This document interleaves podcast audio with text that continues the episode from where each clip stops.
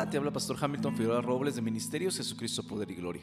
Hace algunas semanas empezamos a ver eh, la serie de David, este hombre de Dios conforme al corazón de Dios. Y esta es eh, la segunda parte del episodio, un corazón contrito y humillado, en el cual vimos eh, el pecado de David, del cual vimos cómo David entró en adulterio o cayó en adulterio por no estar haciendo lo que tenía que hacer. Y esto es lo que pasa con el pecado en general, no solo con el adulterio.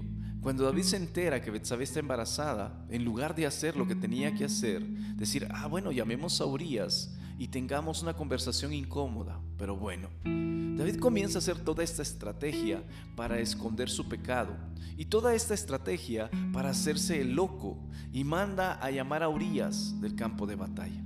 Pero en lugar de mandarlo a llamar para confesar su pecado, lo manda a llamar para engañarlo. Y David dice, seguro cuando venga Urias, pues va a venir y va a querer ver a su esposa. Y cuando un hombre viene del campo de batalla, quiere ver a su esposa, véalo entre líneas. Y entonces cuando él regrese y la esposa está embarazada, pues todos van a decir, pues si vino Urias y fue a ver a su esposa. Pero Urias viene, presenta su reporte ante el rey y el rey le dice, bien hecho, ándate a tu casa y Urias dice, ¿cómo me voy a ir a mi casa y estar con mi esposa mientras mis hombres están en el campo de la batalla? Y se quedó dormido en la puerta del palacio, en la puerta del palacio. Y saben, yo creo que esta es una lección que debemos de aprender, porque siempre, siempre es mejor confesar nuestro pecado que esconderlo. Y es más, Salomón, hijo del rey David, seguramente escuchó esta historia y no sé cuántas veces en el futuro. Un día escribió un proverbio y este proverbio dice así, Proverbios 28:13. El que encubre sus pecados no prosperará, mas el que confiesa y se aparta alcanzará misericordia. Ahora, ahora no pretendo ser ingenuo. Confesar nuestro pecado es difícil y viene con un set de problemas, porque ahora tengo que restaurar el daño que le hizo a mi relación el daño que le hizo este pecado a mi vida. Ahora tengo que tomar el tiempo para restaurarlo. Tengo que pasar por la vergüenza y la culpa de ahora confesar mi pecado. Y quizás el daño que hizo es tan grande que es irreparable. Pero no confesar mi pecado no confesarlo viene también con su propio set de problemas, solo que este set de problemas son peores, porque lo primero que pasa cuando yo encubro mi pecado, lo primero que pasa es que comienzo a pecar de otra manera para poder encubrirlo. De repente lo que era un pecado de adulterio ahora se convirtió en un pecado de mentira, porque tengo que empezar a inventar mentiras de dónde estaba, qué estaba haciendo, y ya me manché con otros pecados y comienzo a embarrarme más de otros pecados. Comienzo a elaborar estas estrategias para encubrir mi pecado y ahora vivo eh, mi vida con este temor de ser descubierto, con este temor de no ser aceptado o de no ser amado. Si tan solo él, si tan solo ella supiera la verdad. Y eso le pasó a David. Porque cuando Urias llega, él lo manda, y cuando él no va, entonces David dice, ok, se quedó. No me salió la cosa. Lo manda a llamar una segunda vez y esa segunda vez lo invita a cenar. Lo emborracha diciendo seguro así borracho no se aguanta y va a ver a su mujer. Y este hombre borracho, pero con sus buenos principios, dice, yo no voy a ir a mi casa porque mis hombres están y se queda otra vez en el palacio. Y entonces miren lo que pasa. David lo manda a llamar una tercera vez y le dice, vete de regreso al campo de batalla. Y aquí hay una carta para tu general, una carta para el general Joab.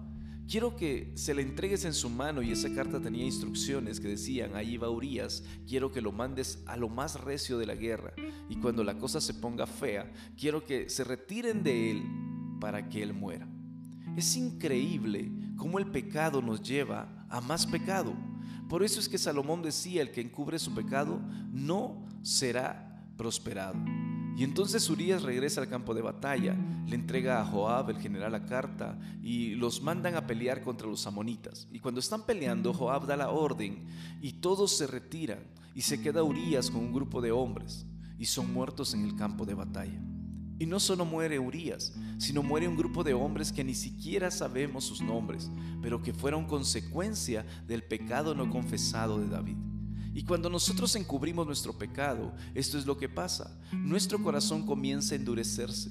nuestro corazón comienza a perder sensibilidad, nuestro corazón comienza a endurecerse por el mismo pecado hasta llegar al punto. Mírelo con David, porque el mensajero llega, mire lo que pasó. El mensajero llega en el versículo 22, dice, fue el mensajero y llegando contó David todo aquello que Joab le había enviado. Y dijo el mensajero a David, prevalecieron contra nosotros los hombres que salieron al campo.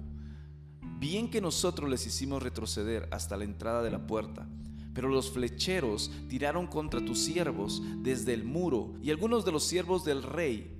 Ojo, porque esto se lo había dicho Joab.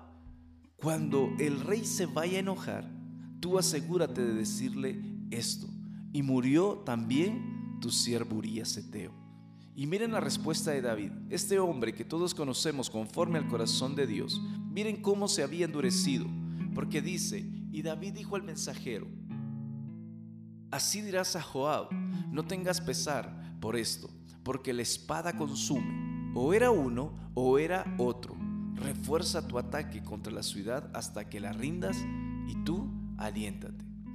Así, la espada consume.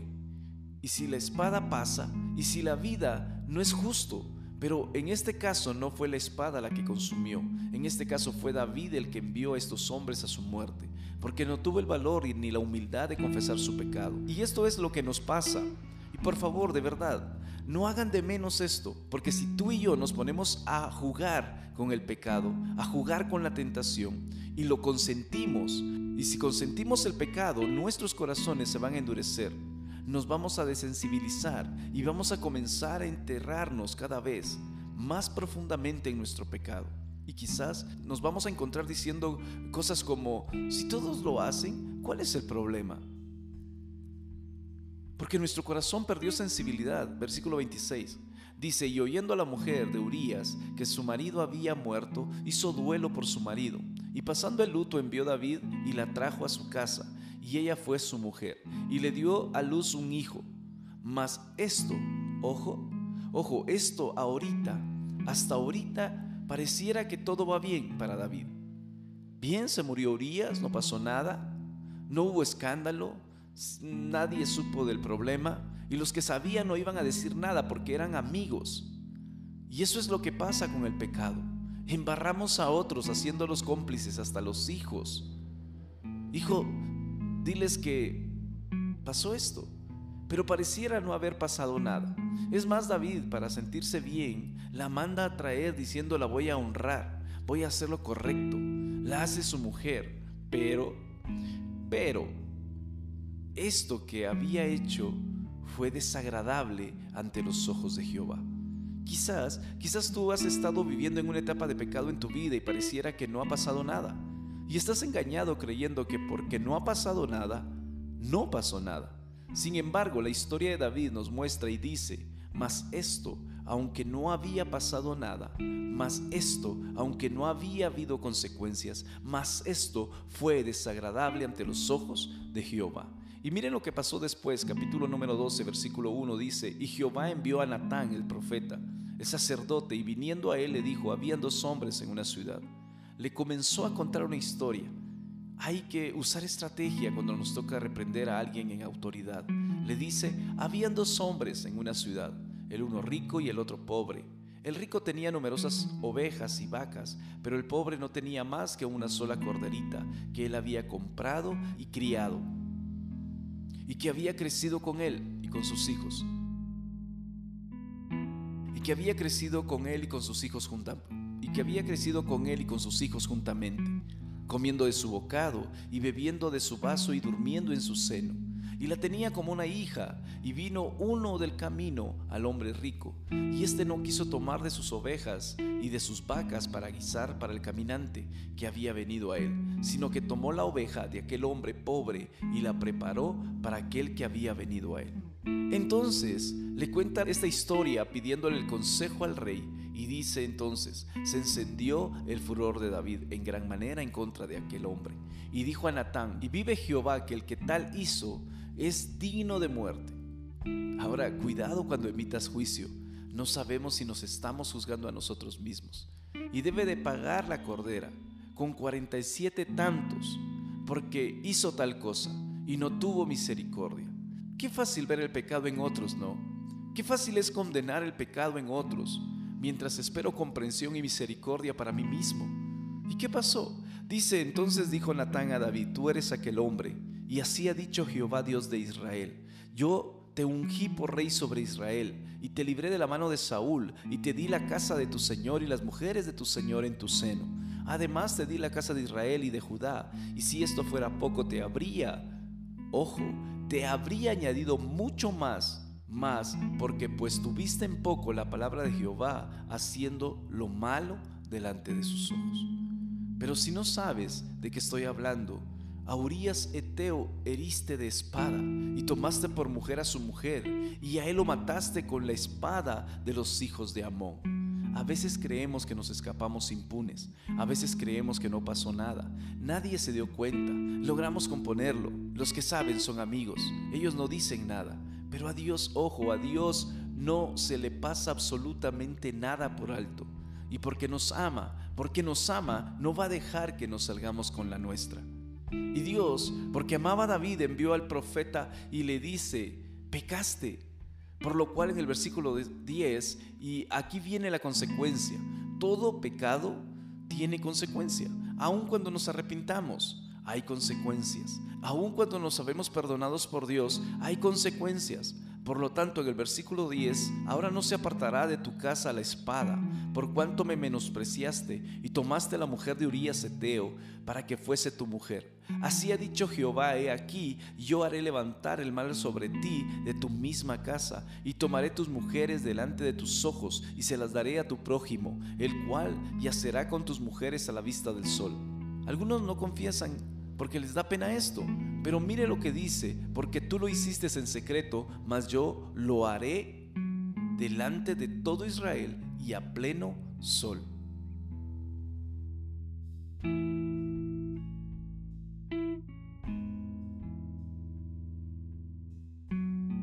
El pecado, ojo, siempre pasa la factura, siempre tiene consecuencias. Solo porque tú te hayas arrepentido y Dios te haya perdonado. Y vamos a ver en un par de versículos que Dios perdona a David. Solo porque tú te hayas arrepentido no significa que el pecado no tenga sus consecuencias. Dios había prometido a David, el reino va a ser de la casa de David siempre y para siempre. Y Jesús, Jesús es el rey de Israel y es de la casa de David. Es conocido como Jesús, el hijo de David. Sin embargo, le dice, va a ser un reino que va a estar marcado por la guerra, va a estar marcado por la espada. Y entonces David dijo a Natán, pequé contra Jehová, pequé contra Jehová. Y Natán dijo a David, y pareciera esto muy fácil.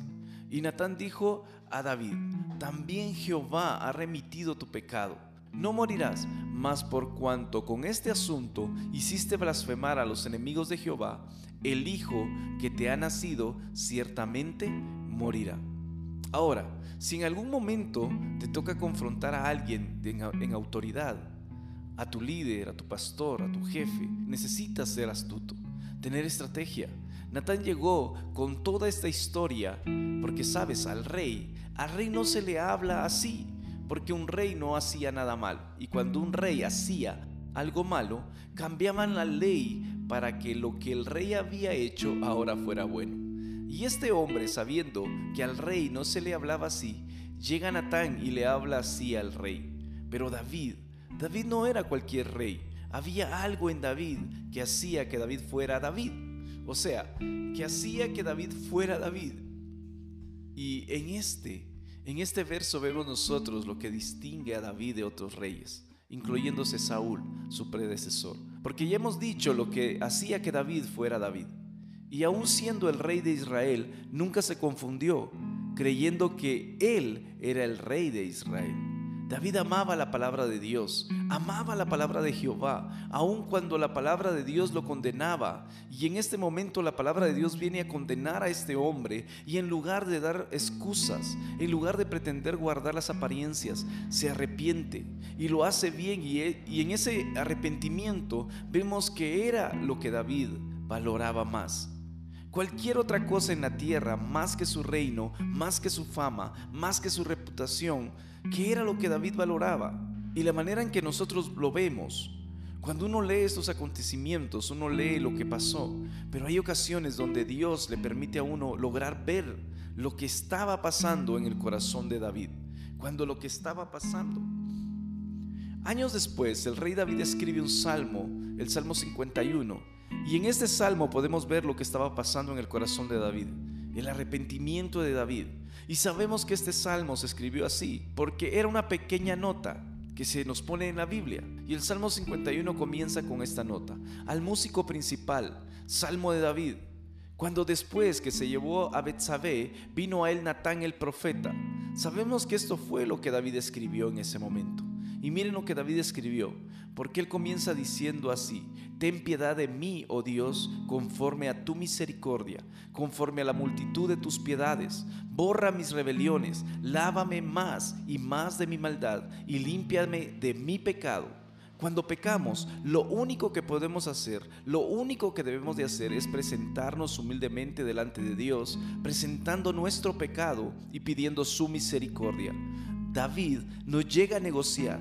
Y a veces queremos hacer eso. Señor, perdóname, pero mira, yo he hecho más cosas buenas que malas. Llegamos a negociar con Dios. No llegamos a tratar de convencerlo a Dios y confesarle nuestro pecado y que le amamos por su misericordia. Así es mi hermano, que es tiempo de confesar nuestros pecados. Es tiempo de que nosotros le digamos a Dios que nos perdone. No quieras negociar con Dios sino arrepiéntete y que el Señor te bendiga.